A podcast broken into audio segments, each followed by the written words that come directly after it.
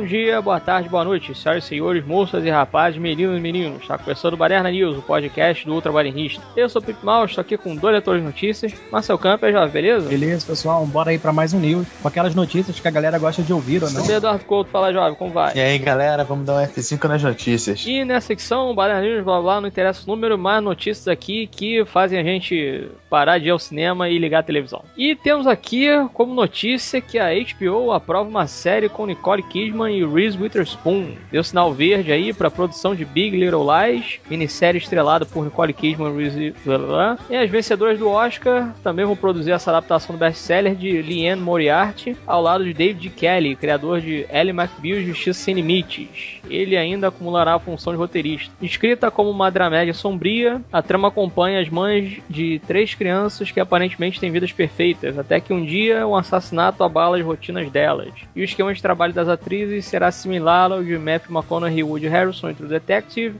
em um formato que permite estrelas do cinema trabalharem na TV sem se comprometerem a longo prazo com uma atração. E a Kidman e a Witherspoon adquiriram o direito da adaptação da obra no começo de 2014 e originalmente tinham planos para transformá-la em filme. E o número de episódios e a estreia de Big Little Lies ainda serão determinados.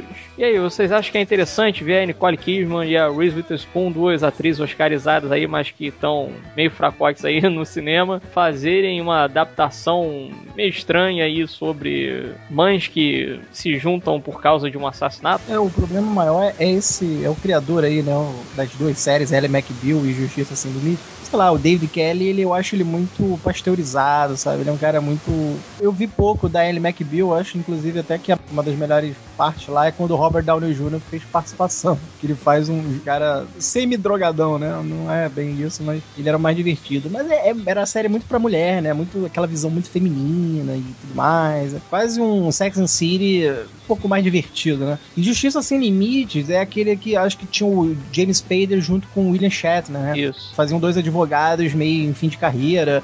Também puxado pro humor, mas um pouco mais assim, para quem gosta de drama de tribunal, né? O problema é isso, não tinha muito drama, era mais humorzinho, disputinha de egos. É isso que eu não gosto no Kelly, ele é bem novelesco, sabe? E se for pegar aí Nicole Kidman e a Reese, pô, a trama é interessante, né? Duas mães aí querendo se vingar e tal, ou não, mas se unindo por algo aí pesado, né? Um crime, um assassinato. Nas mãos dele, do David A. Kelly, aí eu não tenho muita segurança não, cara. A trama até podia ser bem desenvolvida se fosse, sei lá, um, um Vince Gilligan, um, né? Um, um Howard Gordon, né? Um desses caras assim mais viscerais e tal. Realmente é um projeto que eu tô mais com o pé atrás por causa justamente do criador, não, não até das duas atrizes, que eu até acho as duas boas quando estão inspiradas, sabe? Fazem personagens interessantes aí quando querem mandar bem mesmo. E a trama, é, se bem desenvolvida, podia ser legal, mas eu, eu não confio mesmo no David Kelly que fez essas duas aí. Pô, o histórico dele não me agrada. Ele e McBeal, Justiça Sem Limites, é muito pacotinho, embalado, sabe?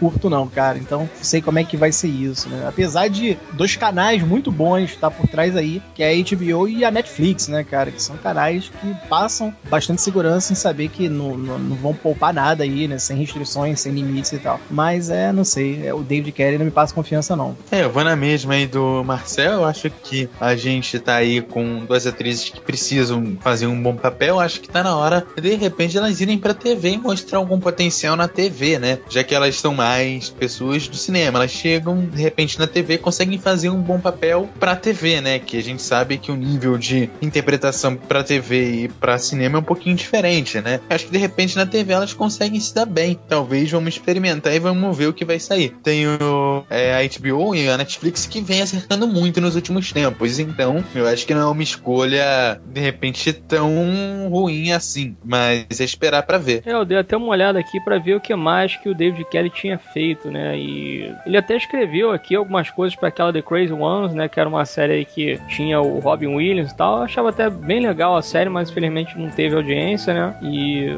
mas outras séries aqui, série de TV e tal, é realmente é muito para série de TV, né? Eu acho que ele teve até envolvido aí com o piloto da série da Mulher Maravilha, né? Então, já vi, 2011 aqui que eu vi. E parece que essa série aí, Big Little Lies, vai sair em 2016, talvez aí no começo do ano, né? Ou no meados do ano e tal, mas enfim, não tem mais outras informações aqui. Então, cara, assim, eu acho interessante você de repente pegar duas pessoas que você não imagina, né? Ou três pessoas, no caso, né? Que acompanha as mães de três crianças. Eu não sei se vão ser de repente, né? Uma mãe aí com duas crianças e outra com só. Enfim, não sei como é que vai funcionar isso, mas eu curto as duas atrizes. Acho que a Nicole Kidman é realmente uma boa atriz aí, mas tá mais preocupada em botar botox na cara do que atuar. E a Witherspoon aí fez um filme até bastante elogiado, né? Que saiu no ano passado, livre, né? Ainda não vi, tô aqui na lista para assistir o filme. Falam muito bem aí da atuação dela. Curto as duas atrizes, eu espero aí que façam realmente bom trabalho e deve ser realmente uma série fechada, né? Eu não creio aí que de repente do livro vão querer dar uma de Hobbit, né? E estender aí pra, sei lá, 15 temporadas, alguma coisa do tipo. Deve ser realmente uma série fechadinha, assim, né? Minissérie no caso, né? Realmente também eu não curto muito o que o David Kelly fez na carreira dele. Tem algumas coisas ali que são bem sacadas ali nas produções que ele trabalhou e tal, né? Que ele roteirizou. Mas eu fico no aguardo aí, porque bem ou mal, acredito na HBO e dificilmente eles acabam botando alguma coisa merda na programação. Então, vamos ver aí, vamos guardar e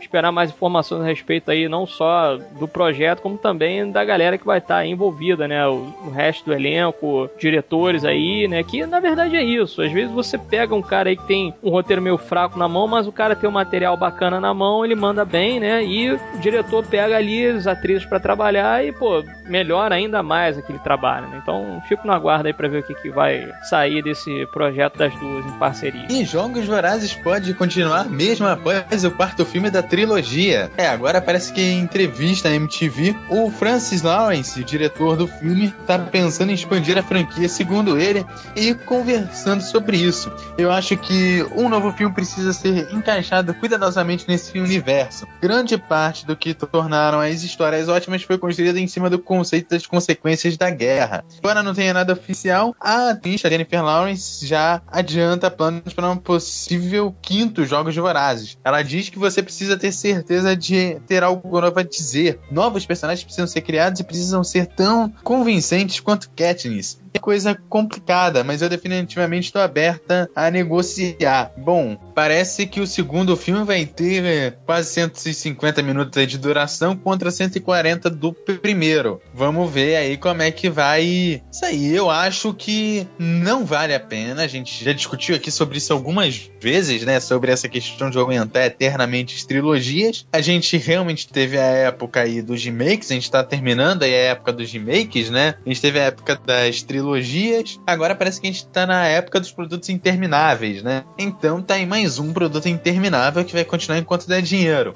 Eu acho que seria interessante a gente esperar antes de querer anunciar um novo filme de Jogos Vorazes. Vamos ver como é que sai o do Harry Potter, que já tá mais ou menos em final de produção, né? Não tá na pós-produção ainda, mas já é um filme que tá devidamente encaminhado e a gente já tem até data de estreia, né? Eu não sei de cabeça quando que é a data de estreia, mas seria interessante, antes de anunciar um quinto Jogos de Vorazes, esperar para ver como é que vai sair o novo filme aí do Harry Potter, né? O Animais Fantásticos e Onde Habitam. Para ver até se vai ter o mesmo sucesso do que a franquia original, né? Ah, eu, cara, pra falar a verdade, eu acho que já cansei aí dos Jogos Vorazes, acho que já tá caminhando aí pro final logo mesmo, e o Essa Esperança parte 1 eu achei até um, porra, chato mesmo e tal. Eu nunca fui um grande entusiasta aí, também vale ressaltar isso aí, que eu, né, muitos, ah, meu Deus, um zero aí, um escarcel, porra, levantaram o maior bandeirão aí pra essa franquia aí, que acabou sendo uma franquia da Jennifer Lawrence e tal, mas nunca fui entusiasta não, até porque como a gente já gravou em outros pods aí, que é uma ideia já chupinhada de vários vários outros filmes, como até o Sobrevivente, como a Fortaleza mesmo tem, né? É, Fortaleza que eu falo de, de daquele de caça da floresta e tal. Então, quer dizer, pô, é muito assim, sobrevivência e tudo mais. E, e num ambiente de adolescente, né? Que, convenhamos ali, os jogos que disputa são, a maioria ali é adolescente, tirando a velhinha lá,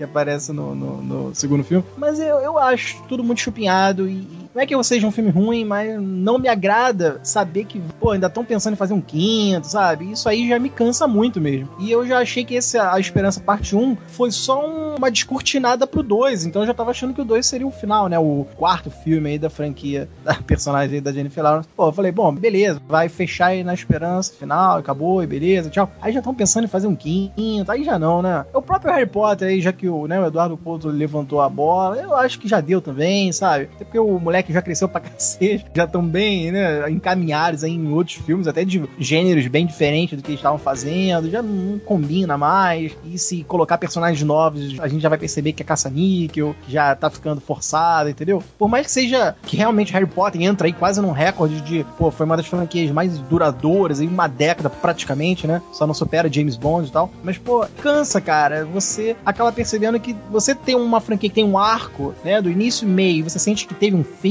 é bacana. Mas é, ficar estendendo, sabe? Eu já acho que é um tiro no pé. Aí cai na malha fina aí, como aconteceu com Indiana Jones, que eu acho que o terceiro Indiana, porra, ali foi um final muito redondinho. F04 foi a merda que deu. A gente tem exemplos assim. Toy Story 4, eu tô com certo medo por isso, porque o 3, o final do 3, porra, é, é unânime, quase todo mundo viu que é quase um final derradeiro ali, né, um desfecho mesmo definitivo. Aí já querem inventar o quarto. Ok, eu até confio na Pixar, mas pra mim é uma forçadinha, sabe? E, pô, 500 Jogos Vorazes não, cara. E mais Harry Potter também não. Então são coisas que eu, como assim, cinéfilo mesmo, admirador de cinema, gostar de ver produtos novos, eu fico cansado, cara. E não é nem porque às vezes o produto é ruim, não, porque Harry Potter tem seus filmes meio que bacaninhos, assim como os Jogos Vorazes tem seus momentos. Mas estender algo que você sente que já era pra ter dado, já acabou, fecha aí, vamos finalizar, eu acho que é um tiro no pé, cara. Jogos Vorazes 5, eu não tô com a menor. Tem esperança mesmo, desculpa o trocadilho.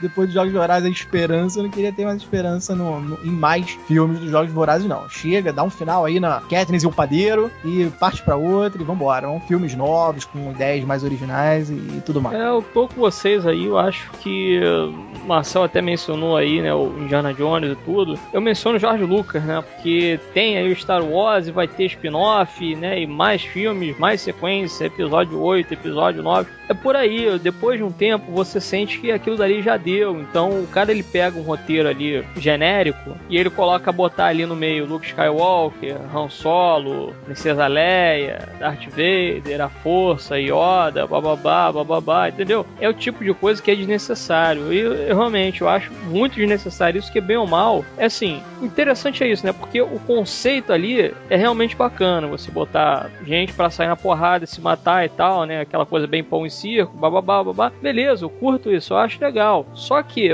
o que acontece é que a franquia, ela não fica em cima disso daí. Ela vai pra mostrar ali esse triângulo amoroso da Katniss com Pita, com Gale, quem que fica com é quem, para quem vai pro é lugar tal, não sei o que, babá, babá. Então, funciona da seguinte forma. Eu acho que é interessante você contar uma história nova com outros personagens dentro daquele ambiente dali, apesar de os personagens principais ali já terem sido fechados fechados, vamos dizer assim, né? Ah, pô, foi aqueles quatro filmes ali, né? No caso, três filmes, sendo que um é dividido no meio, o último, no caso. Beleza, a gente contou aquela história ali, acabou, sabe? Finalizou ali no último filme, tá tudo certo. Aí contar uma outra história eu acho realmente muito desnecessário. Seria interessante, como falei, né? Seria interessante se fosse para focar em personagens mais interessantes que não tivesse esse engodo de você colocar ali os caras num triângulo amoroso e tal. Agora vamos botar, sei lá, duas meninas querendo o mesmo cara. E o cara fica ali, ah, meu Deus, o que, que eu faço? Para onde eu vou e tal. Quer dizer, soa desse jeito, entendeu? De alguma maneira. Porque, bem ou mal, é aquilo. É um material interessante ter em mãos, mas ao mesmo tempo, você sente que Hollywood não vai explorar aquele material ali da maneira que a gente gostaria que eles explorassem. A gente quer ver ali, pô, mais situações meio política, guerra, porrada, não sei o que, a gente vai ver no último filme. Eu não quero mais ver Triângulo Amoroso. Eu não quero mais ver lenga-lenga. Ai, meu Deus, cadê o Peter? Não sei o que. Ah, eu não quero mais ver isso. Então, o que realmente me levaria para ver aí, de repente, um quinto filme seria ver uma história melhor, sendo, sei lá, menos novela, né? Como tem sido feito aí. E, sei lá, mostrando realmente ali, de repente, as consequências da guerra, como é que aquela sociedade ali se reestruturou,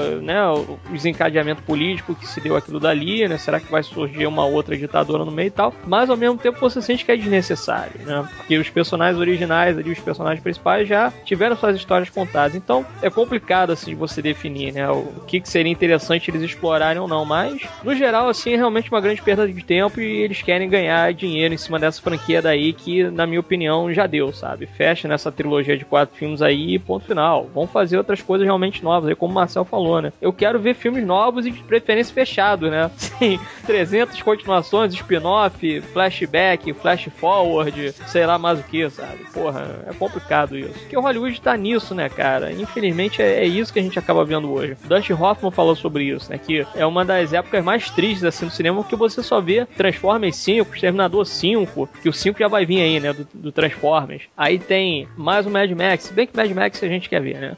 Mas tem assim, é, sei lá, mais filme do Crepúsculo. Tem o Avatar do James Cameron. Sabe? É, é tudo muito.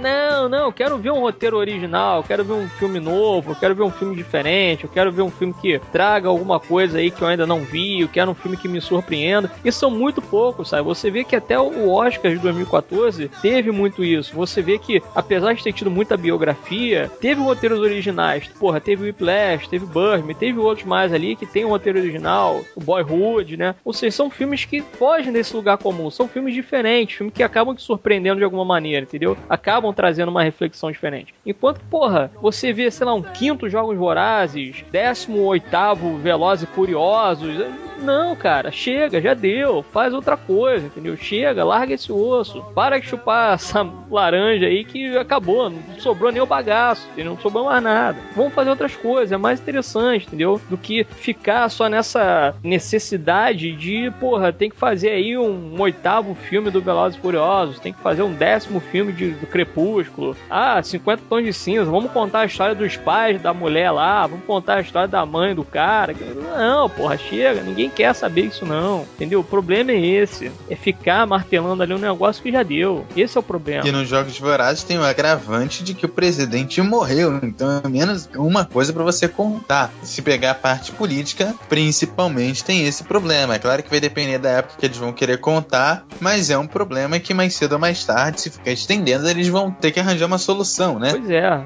É, porque é tipo uma parada que acontece no Game of Thrones, né? O inverno tá chegando tal, mas o inverno nunca chega. É mais ou menos isso, sabe? Ah, não, vai acabar esse negócio. Não, mas pera aí, vai acabar agora ou vai acabar daqui a pouco? Não, vai acabar daqui a pouco. Porra, não, chega disso. Bola pra frente, pelo amor de Deus. Parem de remoer as coisas. Eu acho que talvez a única continuação que eu realmente estava ansioso e queria muito já há muito tempo é Os Incríveis 2. É, quando anunciou a continuação, né? Que a gente tá falando aqui de continuações intermináveis. Pô, Os Incríveis demorou até para sair segundo e eu acho que é o único, para mim, é o grande acerto da Pixar em lembrar de continuar essa história, até porque, pô, de super-herói e aquele gancho final do primeiro remetia muito, né, a um segundo filme. Agora, pô, Toy Story 4, cara, procurando Dory, ah não, né? São situações que caem nessa coisa que a gente tá dizendo, é, pô, criar algo original e a Pixar, pô, o que mais tem é a equipe de roteiristas lá bacanas para pensar algo original. Pô, fizeram agora Divertidamente, é um grande exemplo disso, sabe? Pega uma história que você sabe que pode desenvolver algo ali novo e ainda assim você pode desenvolver algo novo e atrativo e bacana, passe mensagem que divirta, como foi Divertidamente. Agora, pô, massacrar a gente com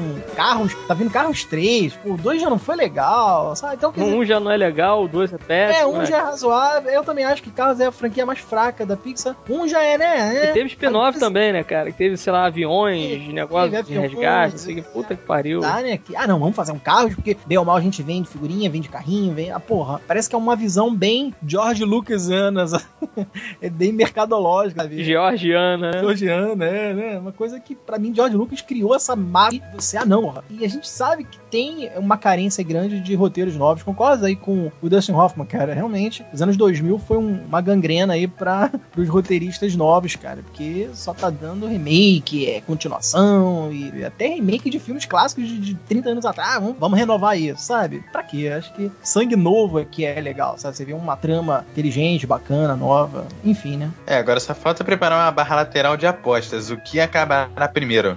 pois é. Pois é, já que a gente tá aí na, no campo das franquias intermináveis, continuações que não acabam mais, Mercenários não podia estar, estar de fora aí, né, cara? Stallone já anunciou aí o Mercenários 4 e, a menos disse que será mais violento que o terceiro, que acho que é unânime, né? Todo mundo viu que o terceiro foi o mais fraco, justamente porque ele diminuiu a violência, botou personagens novos, antipáticos mesmo, sem graça. E, e ninguém se importa. Ninguém se importou e reduziu a, a presença do, dos que a gente queria ver. Desperdiçou um vilão muito bacana feito pelo Mel Gibson. Enfim, o 3 teve vários erros, várias falhas lá e tal. E numa entrevista agora ao Crave Online, o próprio Stallone admitiu que vai diminuir a classificação etária. Quer dizer, ele admitiu que diminuiu a classificação etária dos Mercenários 3, que agora tem que aumentar, né? Vai justamente fazer o contrário. Eu acho que você tem que, às vezes, tem um pensamento tarantinesco, né? Porque você bota a violência na parada, mas quem vai consumir aquilo são os seus fãs. São realmente quem aprecia o seu cinema, quem aprecia a sua marca. O Stallone, bem ou mal, teve uma marquinha no Mercenários que foi a violência ali desmedida e bem ou mal, porra, cabeça explodindo, metralhadora fuzilando corpos. E, e Mercenários tinha isso na sua aura, até de uma forma divertida, porque a gente tava vendo Brucutus da antiga, meio que se divertindo com todas aquelas armas mirabolantes. E, cara, eu acho que ele viu o erro que ele comenta aqui, né, que foi um equívoco, ele acreditou que realmente foi um erro de cálculo horrível aí da parte de todos lá ao tentar atingir um público mais amplo, falando do Mercenários 3, né, que diminuiu a violência para ter mais público e tudo mais. Então foi realmente o erro dele, né? E agora ele tá prometendo fazer esse ser mais violento e tudo mais. Só que ele ainda diz aqui, é um grande conflito para mim, porque em um filme para maiores de 18 é difícil de acreditar que nenhum dos heróis morre. Eu pessoalmente acredito que o público pode se identificar com os personagens, que a morte de um deles colocaria uma nuvem negra sobre a cabeça das pessoas depois de assistir o filme. Mas isso pode acontecer em Os Mercenários 4. Quer dizer, a ideia dele é que se você aumenta a classificação, bota um filme mais sério, violento, o risco de morrer um dos personagens principais ali, que consequentemente a gente já se familiarizou e gosta, sei lá, por exemplo, o Dolph Lundgren lá, realmente eu gosto do personagem dele, se ele morre, realmente a gente vai se sentir. Mas eu acho que é um risco necessário. Eu acho que, agora eu falando, né, o Stallone aqui, mas eu dizendo que eu acho que é um risco necessário mesmo. Porque, pô, aumentar a classificação,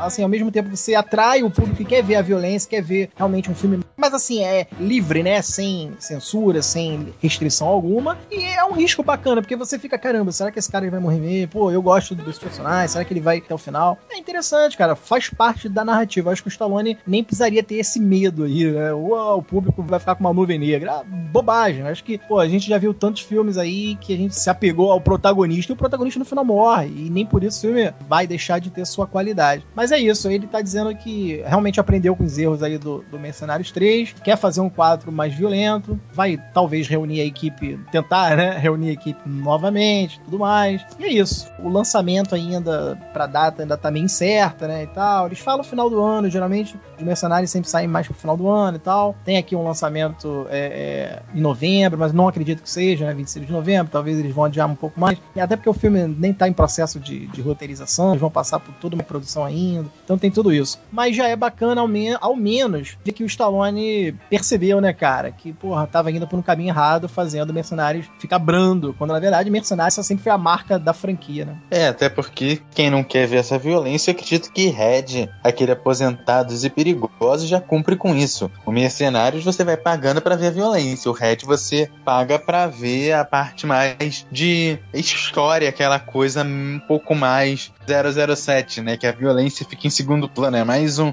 mocinho se salvando do que a violência em si. E eu acredito até que Mercenários vale a pena a continuação, sim. Eu brinco que são as franquias que realmente são intermináveis, que são essas de ação, né? Que vale pro 007, que vale até pro Duro de Matar, que pra mim deveria ter acabado porque tá muito ruim. Mas aí entra os Mercenários, entra Red, que são um tipo de franquia que dá para você mudar o ator e fazer uma história até bacana em cima de algo que seria um pouco mais interminável mesmo, daquele policial ou daquele agente que vai e luta ali contra um outro vilão, né? É, eu particularmente até espero aí um quarto filme melhor, né? Eu acho que se ele realmente fizer aí um quarto filme que tem a mesma pegada do segundo filme, que na minha opinião é o melhor da trilogia, eu gosto também bastante do primeiro, né? Apesar dele botar aquele drama ali no meio e tal, né? Mas é aquilo, o Stallone como roteirista e como diretor, ele manda muito bem, né? Eu gosto muito do filme dele, que ele dirige principalmente. Então, é, apesar da gente ter falado aí, somos hipócritas agora, talvez, não sei.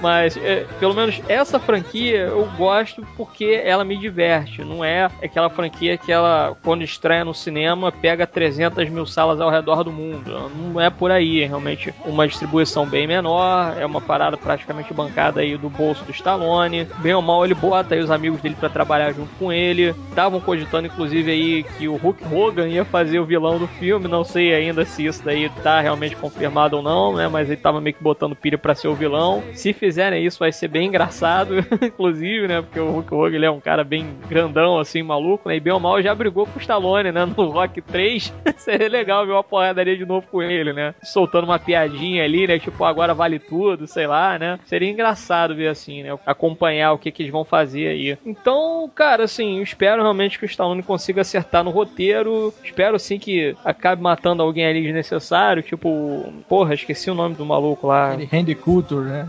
Isso, Randy Couture lá, mata ele no filme, que ninguém se importa realmente com ele. Ele no terceiro filme praticamente não fez nada, né? No 3 foi isso, né, cara? No terceiro filme você vê o Dolph Lundgren e ele sem fazer praticamente nada no filme, né? Foi triste aquilo dali. O Dolph Lundgren mandou muito bem, né, cara, no, segundo filme. Para mim foi o melhor personagem do filme. Mais divertido, assim. Ah, sim. Então, vamos ver aí, cara. Eu fico no aguardo com expectativa lá no alto. Espero aí realmente que saia em 2016, porque eles têm feito isso, né? Saiu 2012, não, saiu 2010, 2012, 2014, então 2016 de repente deve sair alguma coisa, né? E Belmal é um filme rápido, assim, né? Em, sei lá, dois meses eles conseguem filmar e etc, né? Então, quero ver um filme mais anos 80, assim. Eu quero ver um filme que use menos efeito digital, que bote mesmo sangue de verdade lá, né? No caso, aquele sangue falso, aquelas bolsinhas de sangue, né? Que aperta o botão estoura, né? Eu gostaria de ver isso. Eu quero ver um Mercenários 4, se for o último da franquia, que feche com chave de ouro. Faz um filme bem anos 80, assim, bem zoado, os personagens debochando ali, atirando em todo mundo, com aquele sangue que a gente curte e adora assistir nos filmes, né? E que realmente seja aí uma faixa etária acima de 18 anos, que eu não quero ver moleque dentro da sala gritando ou qualquer coisa do tipo, né? Faz, é isso. O problema dele foi realmente esse, de querer fazer uma coisa para menor de idade. Menor de idade não é o público dele, ele tem que pegar a galera vintage que curte os filmes dele ainda, que vai assistir o cara no cinema, entendeu? Então faz aí pra galera que tem mais de 30 anos mesmo, faz um filme pesado, filme agressivo, que provavelmente nego que for nessa faixa etária não vai ficar chorando, ai meu Deus, é muito violento, não sei o que, blá, blá, blá. não vai ter nada dessa viadagem. Então, vai lá, Stallone, faz o 4 aí, de preferência arranje um diretor bacana aí, porque o do 3 foi muito mal. E falar em quadrilogia, né? Temos aqui também uma novidade, mas também não tão nova assim, porque a gente também está esperando aí outros nomes serem divulgados aí, né,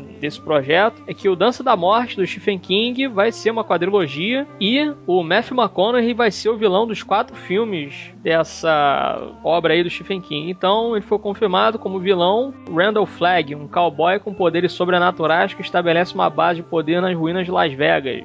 E o vencedor do Oscar pode ser o primeiro nome de um planejado elenco hollywoodiano para o filme. O roteirista e diretor Josh Boone, de A Culpa é das Estrelas, classificou em recente entrevista sua grandiosa versão do livro como o poderoso chefão dos thrillers pós-apocalípticos. O cineasta me disse que a princípio foi aprovado o roteiro para um único filme pela Warner, assim como um orçamento de 87 milhões. Mas o estúdio mudou de ideia e perguntou se Boone não estava interessado em dividir o projeto em mais filmes, e ele topou na hora. E aí tem aqui ele falando, né? Eu disse, claro, porra, amo meu roteiro original, mas dessa forma, com múltiplos filmes, você tem a chance de fazer uma história mais verdadeira. Faremos quatro filmes e faremos a Dança da Morte no mais alto nível possível, com um elenco que vai surpreender a todos, concluiu. E a pré-produção do longa levará de 6 a 8 meses, portanto as filmagens devem começar no segundo semestre de 2015, de repente já deve ter até começado mesmo, né? Uh, contratou Boone para substituir Scott Cooper de Coração Louco, que pediu demissão após conflitos com a Warner Bros. pela classificação indicativa desejada. O estúdio queria uma baixa classificação de 13 anos, enquanto o diretor lutava por uma censura de 17 anos. E escrito por Stephen King, ele pós-apocalíptico foi lançado em 1978, misturando fantasia e horror. A história narra um desastre biológico que dizimou 99% da população da Terra. Sobreviventes têm de montar uma nova forma de humanidade no que se torna uma luta do bem contra o mal com elementos sobrenaturais. E tem aqui falando, né, que foi uma minissérie que foi lançada em 94, de 6 horas de duração e tal, ganhou prêmio e blá blá blá. Então, temos aí Dança da Morte chegando com quatro filmes e com um diretor aí que particularmente Eu não sei porque eu não vi a culpa das estrelas, mas tem esse problema também, né? A gente acabou de falar de Mercenários 4, o lance da censura, classificação 13 anos e o Scott Cooper do Coração Louco queria uma censura de 17 anos. Será realmente que uma adaptação do Stephen King tem que ter uma faixa etária baixa? é, sobre a Dança da Morte, eu cheguei a ver essa versão aí de 6 horas na época ali nos anos 90, que tinha em várias fitas nas locadoras, eu lembro, e foi uma certa, não digo febre, mas foi um hitzinho ali na época que foi uma adaptação do Stephen King, né? E tinha toda aquela, aquela aura por ser um, uma, uma produção dele que virou uma minissérie e tudo mais. Então, convenhamos que o Stephen King já é cultuado desde né, há muito tempo tal. Então, a Dança da Morte foi visto e comentado por muita gente. Aí eu fui nessa onda de ver, eu vi essa minissérie aí. Eu acho a sinopse muito foda. A premissa é muito bacana. Eu mesmo sou um grande defensor aí de futuro apocalíptico exterminado por vírus. Eu acho isso uma parada muito real, né? Guerra bacteriológica, esse lance todo de dizimar a humanidade por doenças sinopse, eu acho isso muito incrível, né? E tinha uma trama interessante porque você envolve pessoas querendo refazer a humanidade, ainda sendo que alguns adquiriram poderes sobrenaturais, advindo até da tal doença vindo aí do, vírus, da bactéria, enfim, né? Deixou alguns ali com alteração mental, com poder telecinético e tudo mais. A sinopse é muito foda, mas eu achei, porque eu só vi a minissérie, eu não li o livro. Eu achei muito novelão, cara. Então eu não sou muito entusiasta, não sou um grande, né, empolgado aí pela Dança da Morte. Claro que a versão do, pro filme ainda tem o Matthew McConaughey, que, porra, é um puta ator, manda muito bem, e a gente sabe que o cara vai se empenhar fazendo o vilão, ainda mais aí, né? Randall Flagg tudo mais. Então eu acredito que o elenco pode ser bem bacana bacana e salvar até aí. Espero que não seja novelão, tenha muitas subtramas, porque é, até no livro dizem que tem muita subtrama, né? Aquela coisa de você focar vários núcleos da tal cidade que tá tentando sobreviver e de uma outra cidade vizinha que começa a combater eles. Aí é muita gente, cara, é muita gente, são muitos personagens. E eu acho isso de alguma maneira chega a ser enfadonho, começa a cansar. Eu tenho até um certo problema com Game of Thrones, né? Enquanto todo mundo idolatra Game of Thrones, a minha grande crítica é porque é isso, são muitos subnúcleos e, e subtramas mesmo, em que algumas você, porra, eu cago, sabe? Porra, que chato isso. Cara, tem outras que empolga, mas esse é um problema de você criar muito subnúcleo, porque pode ter uma trama que você vai criar que não vai agradar muito. Tem outras que, caralho, que maneiro, que personagem foda. Mas tem outras que não. E isso acontece muito na Dança da Morte. Você praticamente se interessa pelo mocinho e o vilão. E, e todos os coadjuvantes, os que estão em volta ali, na, na trama toda, são meio. É, aquela coisa, ah, que chato isso e tal. E tinha muitas coisas chatas mesmo. Se arrastava ali pela minissérie. Talvez por ser uma minissérie também com mais de seis horas. Acho que eles tiveram, né, a televisão, sabe como é, que dá uma enrolada e tudo mais. Eu não gostei tanto, assim, da minissérie. Dizem que o livro realmente é bem elogiado, né? Que leram, gostaram e tudo mais. Entre esses livros, Futuro Sombrio e tudo mais, do Stephen King, com vários personagens, ficou muito mais aí esperançoso, ansioso, no caso, pela Torre Negra, né? Realmente a adaptação que eu mais espero aí que façam do Stephen King. A Dança da Morte já vai me chamar a atenção, talvez pelo elenco, se formarem um elenco bacana, já começou legal aí chamando o Matt McConaughey, então talvez o elenco me faça botar mais crédito. Mas é realmente uma historinha que eu gosto mais da premissa do que propriamente do desenvolvimento, sabe? Apesar de eu não ter lido o livro, né? Afirmo aqui que eu só vi a minissérie, então tudo que eu lembro, vi, sei da, sobre a história, o desenvolvimento no caso, era aquela minissérie que é muito enfadonha e muito arrastada. Mas talvez no filme essas coisas sejam mais enxutadas e fique até melhor, né? Vamos ver, porque a premissa é foda, a premissa realmente é muito boa. É, eu acho que realmente a chance de num filme ser melhor contado ser um pouco ter um ritmo melhor é bom. Eu acredito que o filme vai ser até um filme longo ali, beirando ali os 180 minutos ali de duração, chegando até uns 200 ali, pelo tamanho aí da minissérie. Mas eu acredito que seja um filme até um pouco maior. Não cheguei a ver exatamente a minissérie, mas eu vi alguns trechos da minissérie uma vez aí, numa época que ela passou e reprisou alguns anos atrás. Agora, eu acho que não é a melhor adaptação do Stephen King para ser adaptada. Eu acho que tem muita adaptação boa para ser feita. Não sou grande fã dos filmes assim do Stephen King, eu prefiro mais a parte de série, minissérie dele do que propriamente os filmes, né? Eu acho que o filme caga um pouco com as histórias dele. É, eu particularmente estou esperando aí, eu tô no aguardo, o Matthew McConaughey, pelo fato dele já ter sido escalado para ser o vilão, vai estar nos quatro filmes e bem ou mal é aí uma adaptação de Stephen King, eu acho que pode vir coisa boa. Eu já tô um tanto quanto esperançoso vão dividir em quatro filmes. Não sei realmente se seria de fato necessário aí fazer quatro filmes. Talvez se fechasse na trilogia seria mais interessante. E o que eu realmente estou cabreiro aqui é com relação a esse lance da censura. Porque, bem ou mal, o Stephen King, ele, quando ele escreve, ele escreve umas paradas bem agressivas, né? Ele, dependendo do livro que ele acaba escrevendo, ele acaba colocando ali algumas crianças como protagonista, né? E tal. Porque tem, segundo ele mesmo, né? Tem muito moleque novo assim que acaba pegando os livros dele e acaba lendo, né? Então, algumas coisas, às vezes, dependendo da história, pode se amenizar, enquanto que outras podem ser realmente muito agressivas, assim, para criança pequena e tal, né? Então, pelo fato de ser um desastre pós-apocalíptico, biológico, bacteriológico e etc., com, sei lá, de repente deve ter mutante no meio, deve ter umas paradas tipo canibalismo também rolando, né? Quer dizer, você colocar uma censura pequena pode ser um negócio meio problemático aí, né? E como o Josh Boone acabou entrando no lugar do Scott Cooper, pô, Coração Louco é realmente foi muito bacana, né? Eu não vi ainda A Culpa das Estrelas, também não tô com vontade de assistir, mas, pô,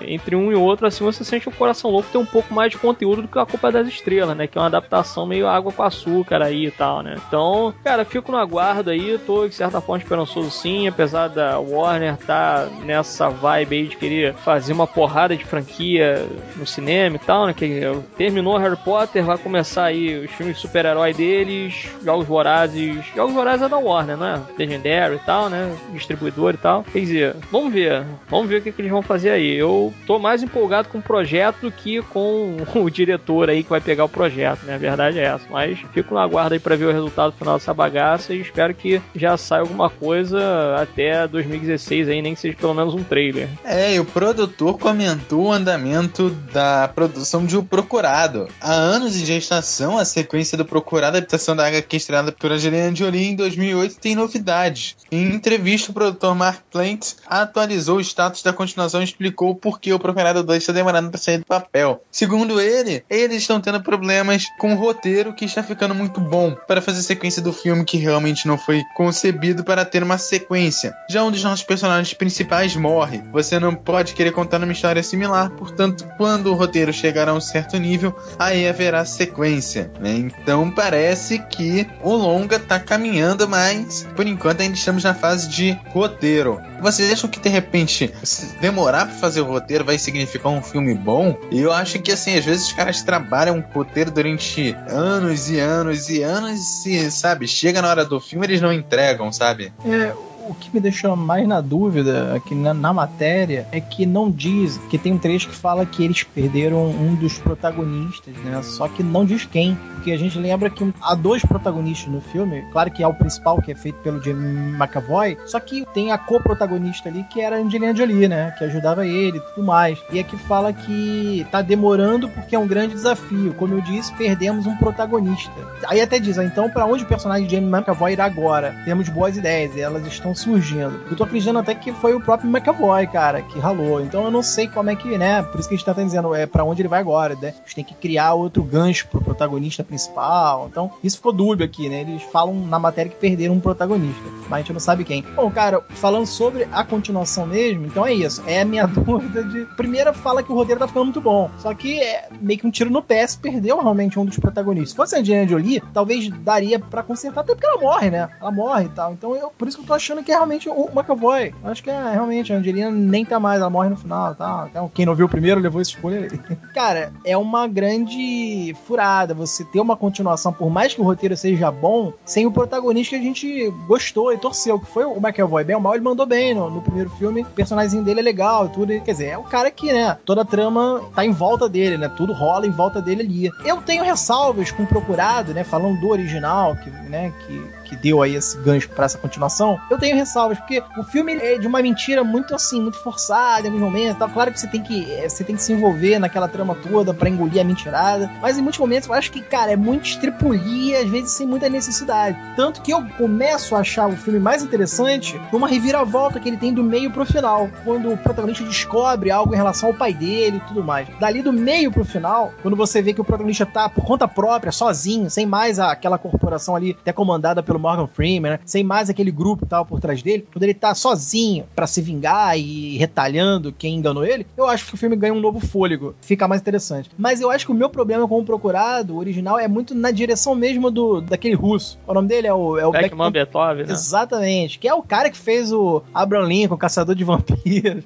Já conhece aí o, a vibe, do, né, o hype aí do Beckman Beethoven. Eu acho ele exagerado demais. E tem uma animação, né, Nine, que por incrível que pareça, no desenho ele manda bem, mas nos filmes eu acho ele muito exagerado de muito mesmo, não é pouco não. Sendo que em algum momento você fala, não, porra, não precisa disso. Tanto que eu dou um contraponto esse, ótimo, assim, se for comparar. Você pega o Metal Valg, né, que também faz adaptações aí do Mark Miller. Você pega os exageros do Metal Valg, porra, são ótimos, porque o cara sabe encaixar, sabe, né, tanto é o Kick-Ass, o primeiro, e, o, e agora o Kingsman. Porra, é, é muito isso. Ele brinca com o exagero, mas um exagero que você compra na hora e torna tudo mais divertido, né? Eu acho que Procurado sofre disso. Eu não acho que fique mais divertido e eu não acho que, que dê para comprar. Os exageros do Beckman Beethoven são, pô, cara, pra quê? Não precisava disso aí não. É por aí. Então eu tenho muitas ressalvas com o primeiro. Apesar de não achar que é um filme merda, não. Tem umas coisas interessantes que o filme trabalha ali no, no próprio roteiro mesmo. Mas, cara, se saiu o McAvoy, eu acho que é você continuar a Missão Impossível sem Tom Cruise, sabe? E você se envolveu com o mocinho, você se envolve com o drama que ele tem. Ele tem um drama legal, interessante de se acompanhar. Então, se saiu aqui, cara, porque aqui tá na matéria dizendo, ó, como eu disse, perdemos um protagonista. Pô, então é uma. pra mim é um tiro no pé. Apesar dele estar tá dizendo que o roteiro tá ficando muito bom, eu não tô tão confiante aí pro Procurado 2, não. Ao menos que não seja dirigido aí pelo Beckman Beethoven. Se for outro, talvez vamos ver como é que vai ficar. E se o McAvoy realmente, pô, confirmar a presença, pode até ser uma continuação ainda melhor aí que o original, né? Vamos ver como é que. Tudo vai depender do próprio roteiro mesmo. Né? É, eu particularmente não espero uma sequência, porque, bem ou mal, acho que o primeiro filme ele fecha redondinho. Que. Toma spoiler aí pra quem não viu, né?